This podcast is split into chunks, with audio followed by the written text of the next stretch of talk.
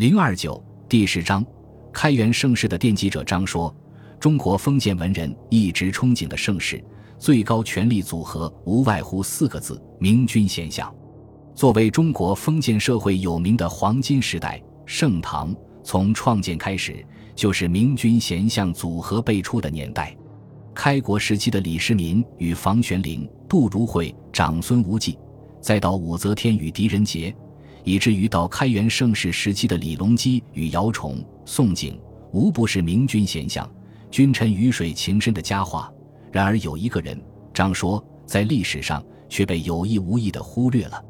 今天说起这人，虽然也是耳熟能详，但是历史上对他的评价却远远不如房玄龄、杜如晦、长孙无忌、姚崇、宋璟、张九龄。其中的一个原因就是他运气不好。他政治生涯的黄金期，正赶上武则天统治的末期，然后又是唐中宗和唐睿宗两个糊涂蛋轮流当政，好不容易盼到了大有作为的李隆基，其名声却被一代贤相姚崇所遮盖。今人津津乐道的，反而是他与姚崇之间的私人恩怨，比起生前身后的几位名相，真可以说人比人气死人。但是这位名声相对黯然的大臣。却着实是唐朝历史上的一个重要人物。我们可以毫不夸张地说，开元盛世的军功章上是该写下他的姓名的。张说，字道齐，原籍河北范阳，出生于山西永济，后来又举家迁往洛阳。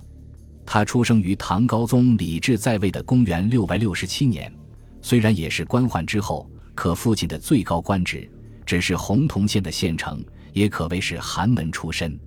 人穷，但张说的教育没落下。他从小就刻苦读书。他的家庭是小官僚阶层，官场上事事都要小心谨慎。可以相信，他后来在官场上的机灵乖巧也很受家庭影响。年轻时候的张说运思精密，与人交友时，别人高谈阔论，他往往不发一言，在仔细思考后，用寥寥数语就能点中要害，属于少年老成的人物。张说少年得志，二十岁那年，唐王朝的科举考试由实为太后的武则天亲自主考。张说成绩优秀，一举拔得头筹。武则天眼见少年英才，随口说了句：“自古没有甲科呀。”张说乖巧，顺口接了句：“那臣就位列一科。”见张说如此乖巧听话，武则天自然高兴。武则天高兴了，张说自然官运亨通。入仕之后，虽然官不大。但先干太子教书，又干中书舍人，都是前途远大的好工作，成了重点培养对象。张说第一次崭露头角是公元七百零一年，他受命参加编写诗歌的奠基《三教注英》，这是一部集合了当时四十七位著名学者编写而成的诗歌巨著，主编是武则天的男宠张易之。摊上这个工作，对张硕来说既是机会又是麻烦。张易之这个人，除了哄弄武则天开心外，其他的本事只能用白痴来形容。受命做主编后，每天啥都不干，就召集一帮文人饮酒作乐、高谈阔论，大家互相吹捧，消磨时光。几年过了都没进展，唯独张说不同，每次聚会他都沉默寡言，然后将大家即兴创作的诗歌记录整理下来，之后誊抄出来，整整两年。张说干的就是抄写员的工作，但功夫不负有心人，这部唐朝历史上的诗歌宝典终于编纂完成了，其中一半以上都是张说一个字一个字整理出来的。这个他是沉稳的青年官员，也因此引起了大家的注意，就连张易之本人也甚为赞赏，向武则天大力表扬张说的劳动。劳动的人终究不吃亏，张说接着就升官了。先命他考公共举事，也就是掌管官员考察之事，属于大家眼红的肥缺，又提拔为凤阁舍人。此时的张说，既有武则天赏识，又靠上了张易之这棵大树，大好前程似乎就在眼前。可张说的麻烦从这个时候也开始了，因为这时候的张易之哥俩已经越闹越不像话了，卖官鬻爵不说，连家人都横行霸道。当地没人敢管，偏偏还有硬骨头，比如宰相魏元忠一次就借张易之的仆人犯法，把他的仆人给惩治了。这还了得！张易之兄弟俩立刻罗织罪名，说魏元忠造反，武则天也给这哥俩撑腰，由着他们把魏元忠下了牢狱。